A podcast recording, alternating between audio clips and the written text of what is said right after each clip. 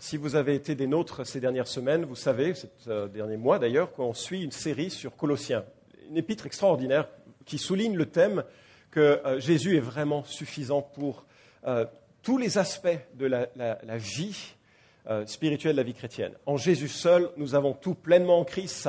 c'est abondant de qualificatifs de la plénitude qui, sont, qui accompagnent la, vie chrétienne en Christ. Et ce matin, on va aborder le deuxième de mes versets favoris. D'accord? J'en ai deux en Colossiens. Le premier, c'est celui qu'on a vu la dernière fois, Colossiens chapitre 2, verset 14, que vous avez mémorisé, n'est-ce pas? Merci. Et qui dit qu'il a, et il faut qu'on le regarde, il a effacé l'acte rédigé contre nous et dont les dispositions nous étaient contraires. Il l'a supprimé en le clouant à la croix. Bien aimé, la grande espérance de l'évangile, c'est pas qu'il faut devenir bien ou bon pour parvenir au paradis. Hier, on avait des Mormons qui sont venus à une activité organisée par les jeunes. Ils disaient J'essaye de m'améliorer pour pouvoir un jour être accepté. C'est exactement cela qui donne à une éternité en enfer une personne. Il y a des bons catholiques et des bons protestants et des bons musulmans et des bons mormons et des, des bons athées. Mais ce n'est pas la bonté qui nous fait mériter le ciel. Pourquoi? Parce qu'elle est largement inférieure à tout ce qui serait nécessaire. L'espérance de l'Évangile, elle est glorieuse c'est que Dieu regarde une humanité déchue et on n'a pas besoin d'être comme certaines personnes pour se considérer déchus. Dieu regarde une humanité déchue et il offre un pardon complet en Jésus-Christ. Il a effacé l'acte rédigé contre nous et dont les dispositions nous étaient contraires. Il l'a supprimé en le clouant à la croix. Alléluia. L'ensemble de ma vie présente, passée, future aussi, mes déficiences, mes faiblesses, mes péchés, c'est sur une liste en trois volumes indexés que Dieu connaît par cœur, et il l'a pris et il l'a cloué à la croix, c'est-à-dire qu'il l'a déchiré, supprimé, effacé. On a vu tous les adjectifs, tous les verbes qui sont proposés dans ce verset, trois principalement, qui montrent qu'aux yeux de Dieu, celui qui vient à Christ dans la confiance et la repentance, Dieu efface ses péchés. Mes amis, je ne sais pas s'il y a une autre bonne nouvelle que ça. L'évangile est pour des hommes impies qui reconnaissent qu'ils ne sont pas capables de mériter Dieu et qui viennent à lui en disant J'ai un problème, et mon problème, c'est plus grave que d'être homo, c'est plus grave que d'être adultère, c'est plus grave que d'être menteur, c'est plus grave que d'être arrogant, c'est plus grave que d'être orgueilleux. Mon problème fondamental, c'est que je suis de la tête aux pieds malade du péché, égoïste, centré sur moi-même, et surtout, je n'ai pas confiance en, toi. Je ne crois pas en toi, pas confiance en toi, je ne crois pas ce que tu as fait à la croix. Et ça, c'est le problème principal de l'humanité. Et Dieu dit, dans son grand amour, il a pris cela et il l'a cloué à la croix. Et quand on se repent, on reçoit ce pardon, non pas pour vivre comme on a envie. La personne qui vit comme ça, elle n'a rien compris de l'Évangile. Mais on vit dans une reconnaissance pour ce que Christ a fait. Moi, je ne connais pas d'amour plus grand. Et ça m'oriente par l'amour de Christ la deuxième vérité la plus extraordinaire de Colossiens, et je sais que ce matin, ça va être space, d'accord? Ça va être space et ça va être long. J'ai prévenu dès le début. Vous êtes d'accord? Enfin non, vous n'êtes pas d'accord, mais c'est moi qui... Voilà. c'est pour ça qu'il faut aller voir de bons prédicateurs en juin, parce que quand... Bref. Et pour ceci, j'ai besoin de votre aide. On va jouer un petit jeu, le jeu des opposés, d'accord? Je dis un mot, vous dites l'opposé, mais très vite. Vous êtes prêts? Froid. Eau. Gauche. Dieu. Ah. Il y en a qui sont tombés dedans, il y en a qui ne sont pas tombés dedans. Mais c'était facile. Dans l'élan comme ça, on dit tous une bêtise. Bien aimé, Dieu n'a pas d'opposé. Hein. Dieu est là-haut sur le ciel, et il n'y a rien ni personne avec qui il soit en compétition. Hein. Dieu est souverain, maître, seigneur, glorieux. et bien en dessous, il y a une série d'anges, la Bible dit. L'un d'entre eux est devenu, par son péché, sa volonté de monter au-dessus de Dieu, excusez du peu, est devenu le diable. Il entraînait avec lui un certain nombre d'anges sont devenus des, démons. Mais dans notre tête, il ne faudrait surtout pas imaginer qu'il y a quelque part Dieu et puis le diable et puis que ça se bat. Ou une autre version, euh, mise au goût du jour parce que justement ça m'a réactualisé la rencontre que j'ai eue hier, il n'y a pas non plus Dieu et puis ensuite à droite Jésus bien en dessous et puis son frère le diable. Ça c'est les mormons. Hein. Non, non, la Bible ne présente pas du tout cette, image. Nous avons un Dieu trinitaire, Père, Fils et Saint-Esprit, qui, dans la plénitude, est au-dessus de toute chose, en toute chose et peut toute chose. Et en dessous, on a des anges. Et ce matin, on va parler de la victoire de Christ sur les démons. C'est pour ça que c'est un peu space. Si vous avez lu Le malheur du siècle de Alain Besançon, vous avez perçu qu'à un moment donné, il dit les souffrances les plus incroyables ne sont pas explicables. Comment un homme peut découper en morceaux et tout un système même d'autres êtres humains, le nazisme, toutes les dictatures, toutes les violences, qu'est-ce qui pousse quelqu'un à être soudainement saisi par une telle perspective? Alors, euh, on va parler du diable, la Bible en parle, pour nous, la Bible est vérité. 17 livres de l'Ancien Testament, 17 du Nouveau Testament mentionnent le terme ange, 19 livres, de la Bible, et tous les auteurs du Nouveau Testament mentionnent Satan directement. Le premier et le dernier livre en parlent. Et lorsqu'on évoque ce sujet, il y a des écueils qu'il faut éviter. Premièrement, il ne s'agit pas d'attribuer de l'importance au sujet. Pas trop d'importance. Pourquoi? Parce que euh, on a tout pleinement en lui et c'est lui le chef. En lui, Christ. Donc, focaliser, ce n'est pas une bonne chose. Il ne faut pas non plus ignorer ce sujet, ce serait un autre défaut. Éphésiens 6 nous dit Revêtez-vous de toutes les armes de Dieu afin de pouvoir tenir ferme contre les manœuvres du diable. Un troisième écueil, ce serait d'avoir peur du sujet. On va parler du diable. Mais en même temps, la Bible nous dit que je suis persuadé que ni la mort, ni la vie, ni les anges ne peuvent nous séparer de l'amour de Dieu. Un quatrième écueil, ce serait d'avoir de l'arrogance. On va voir que c'est brillant ce que Christ a fait. Mais Jude nous informe que l'archange Michel n'a pas osé porter un jugement injurieux contre le diable. Si l'archange Michel n'est pas arrogant vis-à-vis de Satan, on aurait tort de l'être. Vraiment. Alors, pour euh, commencer, on va regarder ce que la Bible dit. Ce sera une introduction un petit peu plus longue. La Bible dit donc que euh, Christ a créé toutes choses, y compris les anges, et à un moment donné, un des anges, probablement le plus élevé, s'est rebellé contre Dieu et est devenu l'opposant, l'adversaire par son péché de, Dieu. Il a entraîné avec lui un certain nombre d'anges et euh, que l'on appelle des démons. Il est tombé dans le péché après la création, puisque quand Dieu a créé toute chose, il a dit c'était très bon. Et donc c'est après cela, assez vite en fait, puisque Jésus nous dit que le diable est tombé euh, assez vite euh, au commencement, et il est devenu menteur et le prince, le père du mensonge. Il a entraîné dans sa chute donc certains anges qui ont plusieurs noms. Satan est le prince, le chef d'une série d'anges. Jésus dit ainsi Retirez-vous de moi, maudit, allez dans le feu éternel, préparé pour le diable et pour ses anges. Il est donc à la tête de toute une hiérarchie. Dans le texte que nous allons lire, il porte le titre de principauté, de pouvoir, c'est-à-dire des êtres qui sont euh, en position première ou élevée, ça s'applique parfois à des personnages humains, des autorités civiles, ou bien des pouvoirs ou autorités dans le sens de la puissance ou de la capacité de régner ou de dominer. Alors plutôt que de faire une introduction assez euh, théologique à ça, je vais poser un certain nombre de questions toutes simples sur euh, les questions que l'on a généralement. Qu'est-ce que font les, démons en général? Ben, C'est très simple.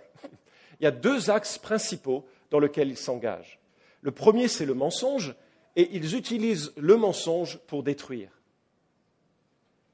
Comment est-ce qu'ils mentent? Eh bien, la Bible parle du Dieu de ce siècle qui a aveuglé les consciences. Ils sont quelque part au fil des siècles ceux qui impriment une certaine mentalité. Aujourd'hui, on est à fond dans une mentalité hédoniste. Le plaisir d'abord, et, euh, ça vient d'où ça? Ben, C'est une. Tous les siècles n'ont pas eu cette manière de vivre. C'est un agencement qui vient du mensonge du diable.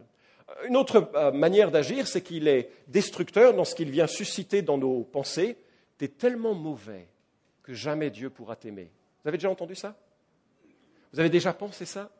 La Bible le présente comme l'accusateur des frères. Et donc il vient pour dire et souligner euh, des choses erronées sur la Bible qui nous plombent et nous découragent. Qu'est-ce qui fait également? 1 Timothée 4 et 1 Jean 4 nous dit qu'il y, aura, notamment vers la fin des temps, une multiplication de sectes et de faux prophètes, des gens qui disent n'importe quoi. Euh, quelqu'un m'a fait part d'un faux prophète récemment aux États-Unis qui disait que l'enlèvement aurait lieu le 21 mai. Je ne sais pas si vous avez suivi ça, heureusement ça n'a pas franchi la frontière. N'importe quoi. Jésus a dit, vous ne connaîtrez pas le jour et l'heure. Jésus peut revenir avant la fin de mon message, ce qui m'embêterait beaucoup. Et puis il peut revenir dans, il peut revenir dans mille ans. On n'en sait rien. Bref, il y a des tas de doctrines euh, euh, qui viennent d'un mensonge. Quel type de violence? Dans la Bible, nous voyons que des gens qui sont possédés, on reviendra sur ce terme, font des, euh, commettent des actes suicidaires ou violents ou blasphémateurs. Ça ne veut pas dire que toute violence vient du diable, l'homme est capable de la réaliser, mais ça fait partie de son influence. Deuxième question, est-ce que, est-ce qu'ils sont libres de faire ce qu'ils veulent? Absolument pas. La Bible dit que quand Satan a voulu s'attaquer à Job, qu'est-ce qu'il a dû faire? Demander l'autorisation. Et à la fin de la vie de Christ, Jésus parle à ses disciples, et notamment à Pierre, qui va se prendre une gamelle, et lui dit, Simon, Simon, c'est Pierre, hein, Satan vous a réclamé pour vous passer au crible. Mais j'ai prié pour toi, afin que ta foi ne défaille pas. Quand tu seras revenu à moi, affermis mes frères. Le diable ne peut pas faire ce qu'il veut. Il est quand même le diable de Dieu. Alors ça pose des questions. Mais alors pourquoi est-ce que Dieu le permet? Pourquoi? Il y a plein de raisons. Mais ça nous entraînerait trop loin et je peux rester sur les éléments qui sont centraux un peu à, l'intention de ce message. Mais Dieu a un projet, il utilise les méchants pour son objectif, sans pour autant que ce soit lui qui les conduise. Il utilise ce qui est inné et naturel dans les êtres humains comme dans les êtres euh, célestes. Est-ce que les démons peuvent lire nos pensées? Euh, Absolument pas. La Bible nous montre que c'est la prérogative de Dieu le psalmiste s'émerveille en le psaume 139, et puis on le voit en Chronique 28 et Ézéchiel 11.5. Dieu seul sait exactement ce que nous pensons. Satan n'y a pas accès. Par contre, ce que je pense parfois peut avoir lieu, c'est que le diable susurre des pensées que l'on entretient, et ensuite on se sent vraiment condamné pour les pensées qu'on a. On dit ah, il sait ce que je pense. Non, non, non, non. il a fait les deux jobs en même temps. Est-ce que les démons sont responsables du péché? La Bible dit que le diable est tentateur, mais s'il est celui qui cherche à souffler sur les braises de la chair, il n'en est pas le responsable. Vous vous souvenez, en Actes chapitre 5, il y a un passage assez extraordinaire.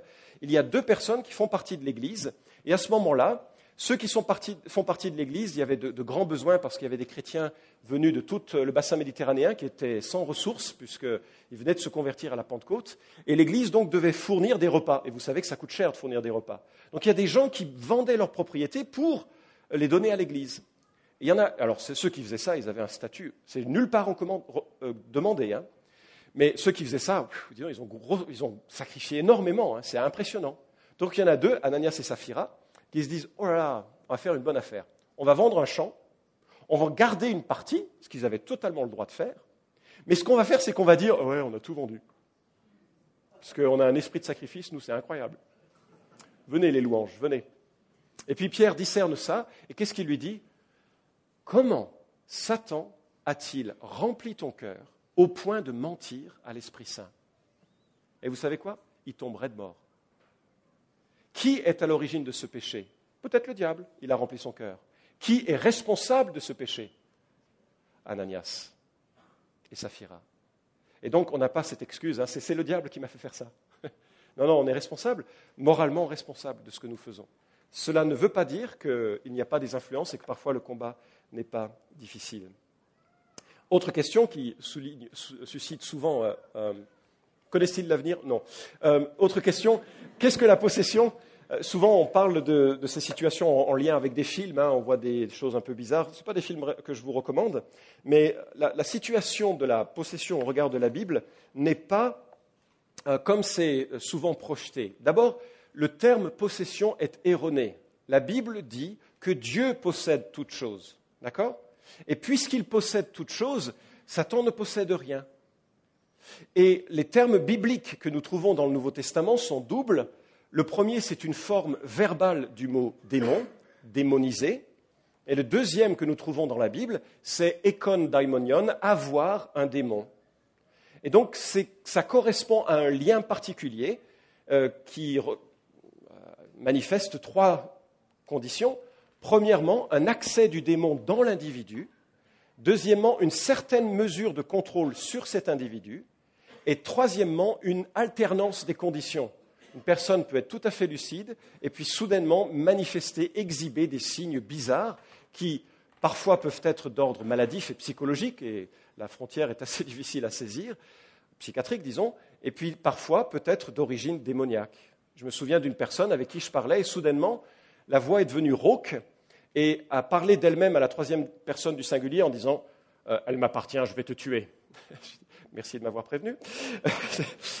et puis, je me suis mis à courir très vite. Et alors, euh, non, ce sont des situations qui ont lieu, qui existent, et en même temps, ça me permet maintenant d'arriver à ce qui est. Euh, oui, d'abord, il y a une dernière question. Quelles sont les causes de la démonisation? En fait, ce n'est pas une question facile de répondre à cette, euh, à cette question. On trouve dans la Bible que, notamment dans les évangiles, les gens démonisés étaient plus souvent dans les coins de Judée et de Samarie, qui étaient avec un culte plus orienté sur l'occultisme. Ce qui donne la conclusion à certains qu'une pratique ou une culture baignée d'occultisme est une culture qui favorise l'expression ou la manifestation de personnes démonisées. Pour autant, on ne voit jamais Jésus chasser un démon et dire à l'individu va et ne pêche plus. Comme pour souligner que parfois, il, euh, euh, enfin, que dans ces cas-là, il n'y avait pas de responsabilité personnelle. Toutefois, dans les, épîtres, on reviendra là-dessus en conclusion, il y a des éléments qui semblent montrer que parfois ça peut être une responsabilité personnelle. L'apôtre Paul dit Je ne veux pas que vous soyez en communion avec des démons. Il le dit en 1 Corinthiens. En sorte que parfois notre responsabilité peut être engagée. Et je me demande s'il n'y a pas deux types d'action démoniaque dans un individu.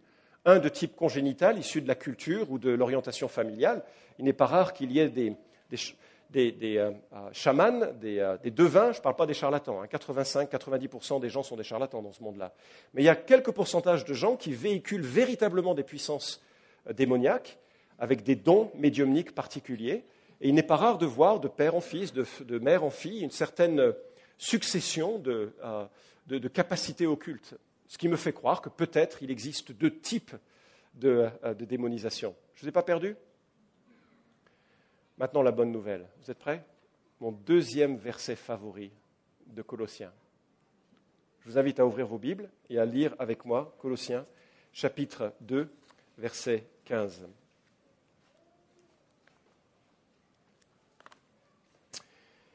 Il a dépouillé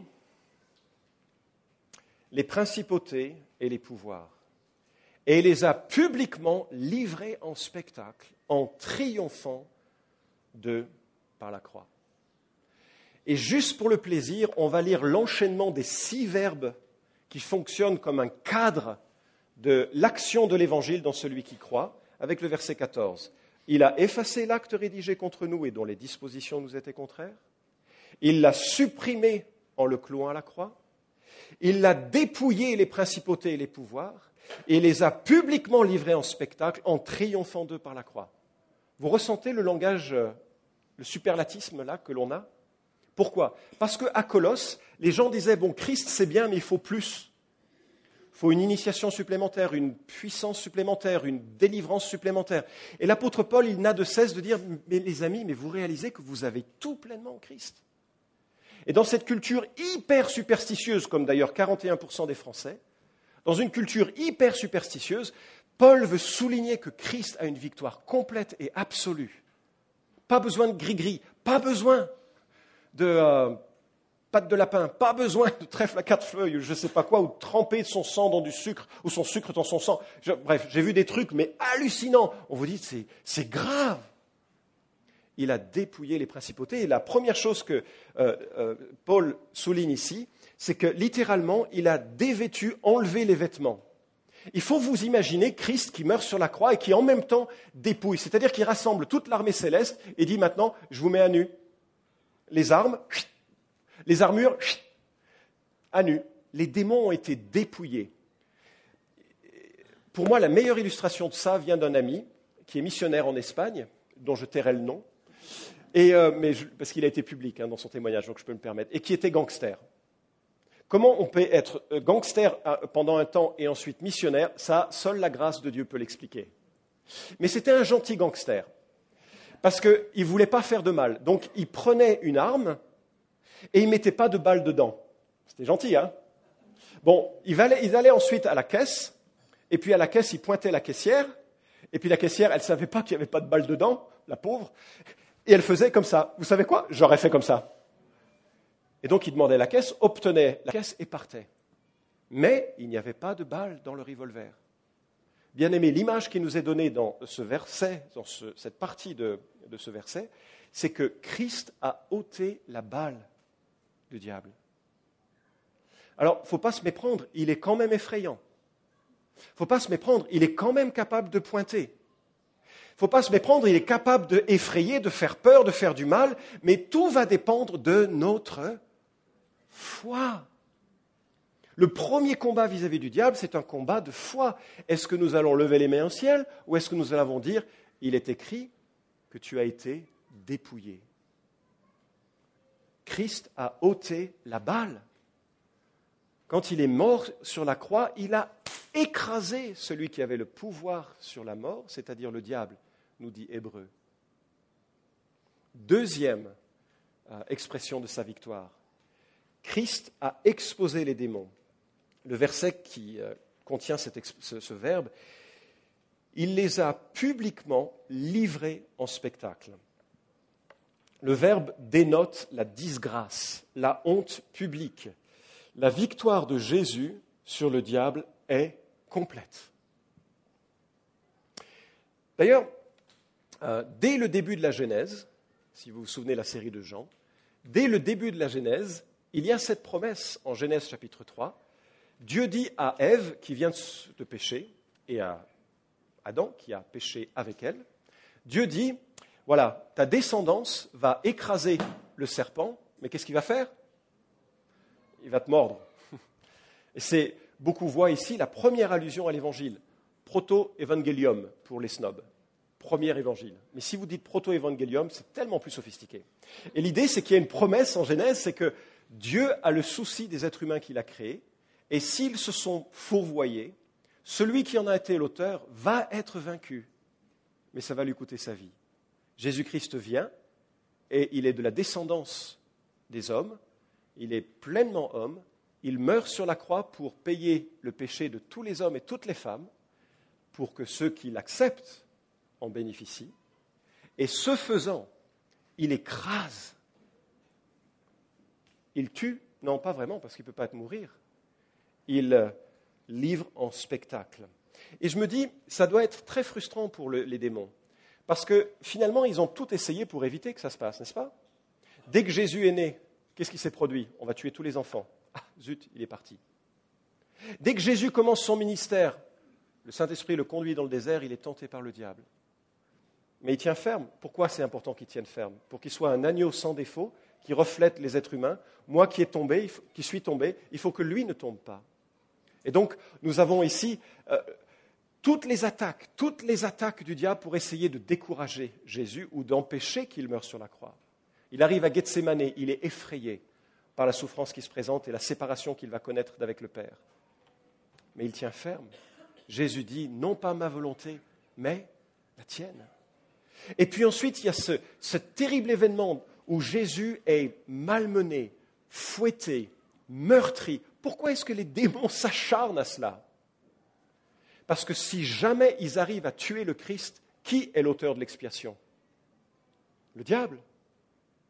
Mais ce n'est pas le Christ qui peut être tué par quiconque. Jésus dit, je donne ma vie de moi-même, personne ne me l'ôte, ni même les démons. Et on imagine toute une furie de violence pour essayer de faire craquer le Fils, mais ce qu'ils ne font que réaliser, c'est l'expiation. Parce qu'à ce moment-là, Dieu le Père place toute sa colère sur Dieu le Fils, la colère que nous méritons tous pour que nous ayons une espérance. Ça a dû être très frustrant. D'ailleurs, un jour, un de mes collègues euh, était dans une situation, une personne démonisée, euh, ils étaient en train de prier pour, euh, pour l'individu, et ils priaient au nom de Jésus-Christ, Fils de Dieu, né sous Pilate, je prie que ce démon sorte, et le démon a hurlé, Ta gueule, j'étais présent, j'ai vu tout ce fratras sanglant.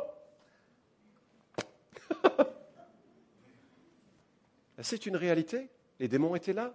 Et ils ont voulu frapper pour essayer d'ôter la vie alors que seul Dieu le Fils devait donner sa vie. C'est comme un mauvais rêve pour les démons, la crucifixion, parce qu'il a exposé les démons. Et lorsque Jésus viendra instaurer son règne de mille ans, vous savez combien d'anges partiront, à sa chasse? Hein? Quand Dieu dit fin du match, un ange ira lier Satan pour mille ans, un seul. Troisièmement, il a triomphé de par la croix. Alors le vocabulaire est issu du langage militaire. Et si vous connaissez vos classiques, vous savez que euh, dans certains cas, on pouvait faire un triomphe ou triomphus à euh, un général qui avait réussi euh, dans ses conquêtes pour le compte de Rome. Alors c'est le Sénat qui faisait un triomphe à un général. Pour donner un petit peu, il y avait quand même des règles assez précises. Il fallait avoir augmenté le territoire romain. Il fallait avoir ramené l'armée captive, montrant qu'on était bien euh, que l'on était bien victorieux. Et puis, il fallait aussi que le général euh, ait porté un titre élevé dans l'administration romaine. Alors voilà comment ça se passait, un triomphe. Lorsque le général revenait, il était précédé par les politiques. Pourquoi? Parce que les politiques marchent toujours devant. Les choses n'ont jamais changé. D'accord? Alors les politiques étaient devant, et puis ensuite il y avait le général, et puis il y avait un esclave qui tenait des lauriers, hein, Astérix Obélix, vous vous souvenez? Voilà, des lauriers. Et puis euh, il y avait derrière lui les rois qui, marchaient un peu pieds et mains liés et qui s'attendaient à une mort euh, certaine et pas très plaisante.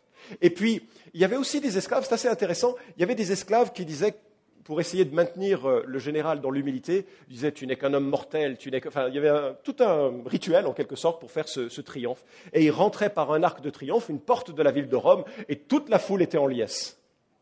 Et c'est exactement ceci, n'est-ce pas, que euh, nous représente ici euh, Paul dans la victoire de Christ. Lorsque Jésus est mort et ressuscité, il a véritablement dépouillé et il a triomphé des puissances des ténèbres. La bonne nouvelle, c'est que lorsque l'on vient à Christ, nous sommes transportés du royaume des ténèbres, nous dit Colossiens 13, vous vous souvenez, transportés du royaume des ténèbres dans le royaume du Fils bien-aimé. Pourquoi est-ce possible? Parce que Christ a triomphé. C'est pas génial ça? Moi je trouve.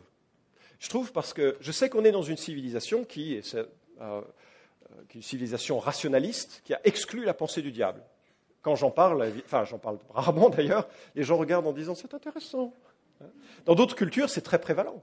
En Haïti, euh, quand on, je l'ai déjà raconté, mais on prenait de l'essence avec le pasteur qui nous conduisait, et puis le pasteur parle avec le pompiste de l'évangile et dit non, ça m'intéresse pas, j'ai 21 démons. Je dis, oh, c'est un peu une autre culture. Hein. Le gars dit non, ça va, j'ai ce qu'il faut, j'ai 21 démons, euh, Christ, ça m'intéresse pas. Enfin, c'est un rapport au monde euh, invisible très très différent d'une autre.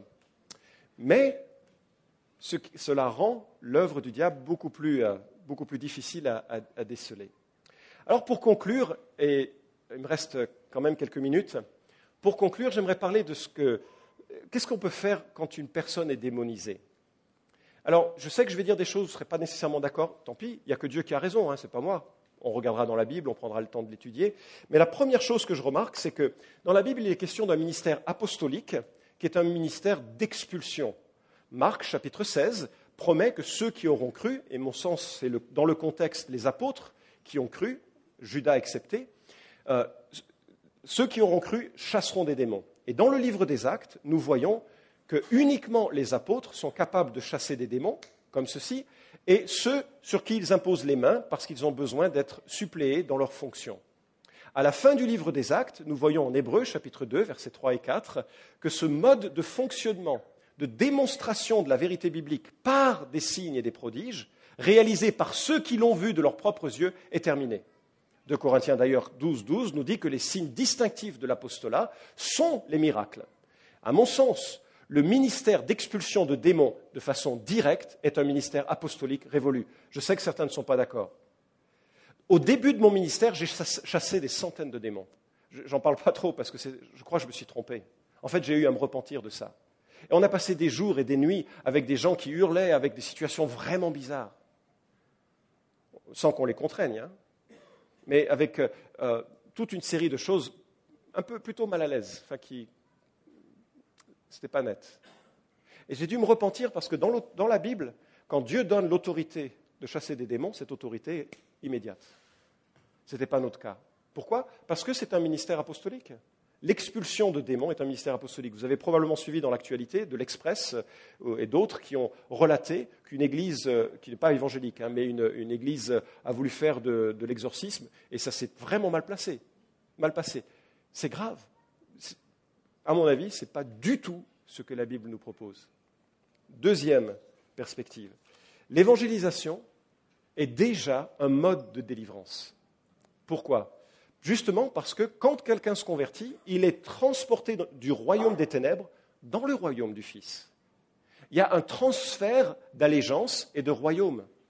Et moi qui, suis, qui étais dans une famille plutôt occulte, lorsque je me suis converti, c'était vraiment quelque chose de merveilleux de voir d'être en face à face avec Dieu. Mais soudainement, il y a des choses bizarres qui ont eu lieu, qui m'ont montré que avant, j'étais quand même en lien avec des puissances des ténèbres, et j'ai dû faire quelque chose à ce sujet. Mais si j'ai pu faire quelque chose à ce sujet, c'est grâce à la puissance de l'évangile de Christ. Lorsque Christ rentre dans une vie, il délivre l'individu. C'est d'ailleurs pour ça que Jésus a dit Je bâtirai mon église et les portes du séjour des morts ne prévaudront pas contre elle.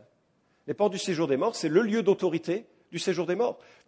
Probablement les démons lorsque nous proclamons l'Évangile, nous sommes déjà dans une confrontation avec les puissances des ténèbres. Jésus a dit, toute autorité m'a été donnée sous le ciel et sur la terre. Allez, faites de toutes les nations de la terre des disciples. L'autorité du Christ confiée dans la prédication de l'Évangile est déjà un ministère de délivrance. Troisièmement, le ministère de conseil est une application de cette délivrance. Regardez ce que nous dit deux versets clés. Jacques 4, 7, soumettez-vous à... Non, pardon, ça commence autrement. C'est quoi le premier verbe? Si, c'est ça. Soumettez-vous à Dieu. Deuxièmement, résistez au diable. Quelle est la promesse? Est-ce que c'est vrai cette promesse? On vote? Non, pardon. Si c'est vrai, le rôle principal que nous avons devant les situations démoniaques, c'est de conseiller, d'apprendre l'individu à soumettre sa vie à Dieu, à résister personnellement, directement et activement au diable et il fuira. Et il m'est arrivé dans des euh, moments de relation d'aide d'avoir des gens qui, se mettent à parler un peu n'importe comment, avec une voix différente, avec des, trucs un peu bizarres. Moi, je m'arrête, je dis Seigneur, si tu veux euh, libérer cette personne, c'est toi, c'est pas moi. Et mon rôle, c'est pas, moi je m'en fiche des démons. Mon rôle, c'est les gens. Et les gens, ils ont besoin d'apprendre à résister au diable avec cette promesse, il fuira. Et un deuxième verset fondamental qui se trouve en 2 Timothée 2, il est dit que le serviteur de Dieu doit redresser avec douceur les contradicteurs, dans l'espoir que Dieu leur donne la repentance. Et il y a trois conséquences à cette repentance. La troisième, pour qu'ils se dégagent des pièges du diable qui les a capturés pour les soumettre à sa volonté. Lorsque quelqu'un est assujetti au diable, qu'est-ce qu'il a besoin de faire? Selon ce verset, se repentir. Moi, je trouve que c'est la bonne nouvelle que nous avons en Jésus-Christ. Lorsqu'on voit des gens qui sont parfois dans des liens occultes particuliers, s'ils se repentent, ils seront libres. Et puis, il y a le ministère réciproque, et je sais que là, je ne vais pas me faire que des amis. Tant pis. Il y a une chose que je remarque dans la Bible, notamment en Éphésiens 6. En Éphésiens 6, il est question de, remettre toute l'armure de Dieu. Ça va, vous me suivez? Je, sais, je vais, bientôt arriver, hein, mais je suis conscient que c'est un petit peu plus long. Hein, la Bible dit de se revêtir de toute euh, l'armure de Dieu. Et toutes les protections sont devant. il n'y a pas de protection à l'arrière, comme d'ailleurs tous les soldats romains, ce qui était une motivation. Hein. On reste face à l'ennemi. C'est beaucoup plus euh, sécurisé. Mais vous savez pourquoi il n'y a, a, personne derrière? Enfin, pourquoi il n'y a rien derrière? Parce que derrière, il y a les copains. Et j'ai remarqué qu'il y a quatre domaines du Nouveau Testament, il y en a peut-être plus, mais pour ce message, il y en a quatre, où nous devons être, pour nos frères et sœurs, une protection. Le premier nous est donné en 1 Corinthiens chapitre 7. La Bible dit, pour les couples mariés, 1 Corinthiens chapitre 7, je vais lire rapidement les versets 5 euh, et suivant. Ne vous privez pas l'un l'autre. Et là, le contexte est sexuellement. D'accord? Ne vous refusez pas sexuellement dans un couple marié. Ne vous privez pas l'un l'autre si ce n'est momentanément d'un commun accord, afin d'avoir du temps pour la prière. Puis retournez ensemble de peur que Satan ne vous tente par votre incontinence. Ça veut dire quoi? Ça veut dire que dans un couple, celui ou celle qui se refuse à l'autre favorise l'œuvre du diable dans son conjoint. Pas moi qui le dis, pas moi qui le dis. Alors évidemment, ça pourrait prêter à euh, confusion en disant alors on a, on c'est vraiment pas très romantique. La question n'est pas, c'est pas traité comme romantique ici. Il faut lire Cantique des Cantiques pour le romantisme. D'accord? C'est traité comme, c'est très factuel parce que Paul répond à des questions que les Corinthiens posent à, Paul. C'est très factuel. Et de la même manière, quand dans un couple, quelqu'un prive l'autre de communication, de tendresse, de choses dont il a besoin, il fait, il rentre dans le jeu du diable. Deuxième domaine, le domaine de l'emprise de la colère. La Bible dit ne vous mettez pas, que le soleil ne se couche pas sur votre colère, ne donnez pas accès au diable. La colère est un sentiment universel. Nous l'avons tous connu et je voudrais donner de l'espoir. Hein. Chacun, on va lutter avec l'un ou l'autre de ces aspects. Hein. On est humain, hein. mais c'est la direction dans laquelle on, doit aller. Mais si je ne gère pas la colère, que ce soit dans un couple, que ce soit dans une église de maison, que ce soit dans, dans un plus grand groupe, si je ne gère pas ma colère, je vais donner un accès au diable. C'est assez effrayant, non? Ça veut dire que je dois reconnaître ce qui est colère en moi, et lorsqu'elle s'est exprimée de façon erronée, je dois l'avouer. Dieu est un Dieu de grâce. Heureusement, Dieu est un Dieu de grâce. Et nous sommes des gens de grâce pour nous pardonner les uns les autres, non? C'était timide, mais ça, pourra, peut avancer. Troisième domaine, le domaine du pardon. De Corinthiens 2, 11, à propos d'une église une église dans laquelle il y avait un, frère qui s'était planté moralement. Il, était tombé assez bas. Et euh, Paul dit qu'il fallait que euh, euh, les, frères et sœurs de l'Église lui pardonnent, afin de ne pas laisser l'avantage à Satan. Ça veut dire quoi? Ça veut dire que dans une Église, si vous retenez le péché de vos frères, on est prêt pour une cassure majeure et une division le diable se saisit toujours des péchés des autres. C'est incroyable. Et puis, dernier domaine, la provocation euh, face à la liberté que l'on peut avoir. Euh, je lis ça en 1 Corinthiens chapitre 10, versets 19 à 22. Nous voyons la liberté que certains avaient de manger des viandes sacrifiées à des idoles, et d'autres disaient Ah non, c'est pas bien. Alors, c'est une question de liberté. On a le droit de le faire, on, on a le droit de ne pas le faire. C'est vraiment un choix. Et de la même manière, dans l'Église, il y en a qui ont des libertés. Des libertés, par exemple, par rapport aux vêtements, des libertés par rapport à le fait de boire de l'alcool ou pas, des libertés vis-à-vis de certains loisirs. On, est libre, fondamentalement. Enfin, voilà, on est libre, on est lié par la loi de l'amour. L'amour à Christ, c'est l'amour du prochain. Mais, si notre liberté fait que les autres chutent, honte à nous. Si ma liberté vestimentaire fait chuter un frère ou une sœur, ou si ma liberté de manger ou de boire euh, certains types d'alcool ou pas fait chuter un frère qui est difficile, qui a, de la peine avec l'alcoolisme, honte à moi, honte à moi. Je laisse à l'adversaire un espace. Alors, on termine, pour de vrai. Ah non, il y a quatre questions, je plaisante. Je vais laisser juste cette question ici, puis on, va terminer là-dessus. Moi, la question que je pose, c'est qu'on est vraiment dans un combat, et si vous êtes enfant de Dieu, vous êtes maintenant dans un vrai combat. Avant, c'était de la rigolade.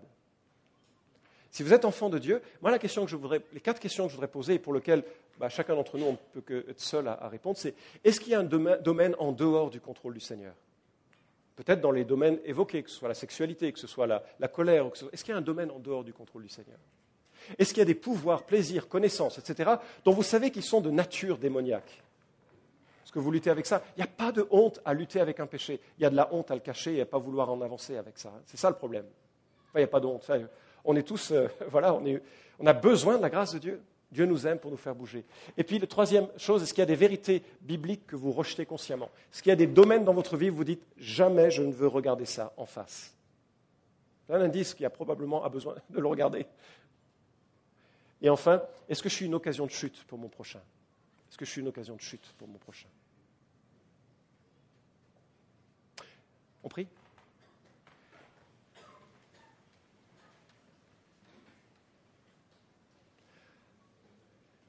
Et juste dans ce, temps de prière, euh, j'espère que vous êtes euh, mis dans ce défi, d'être défié par ces questions. Peut-être que l'un d'entre vous ici se dit ah, j'ai besoin de prier, j'ai besoin de me repentir de choses très précises, j'ai besoin. Venez après le culte, on va prier ensemble. Dieu est un Dieu de grâce. Il accueille ceux et celles qui se repentent, vraiment. La bonne nouvelle, c'est qu'on n'a pas besoin d'avoir peur, on a besoin d'être vrai.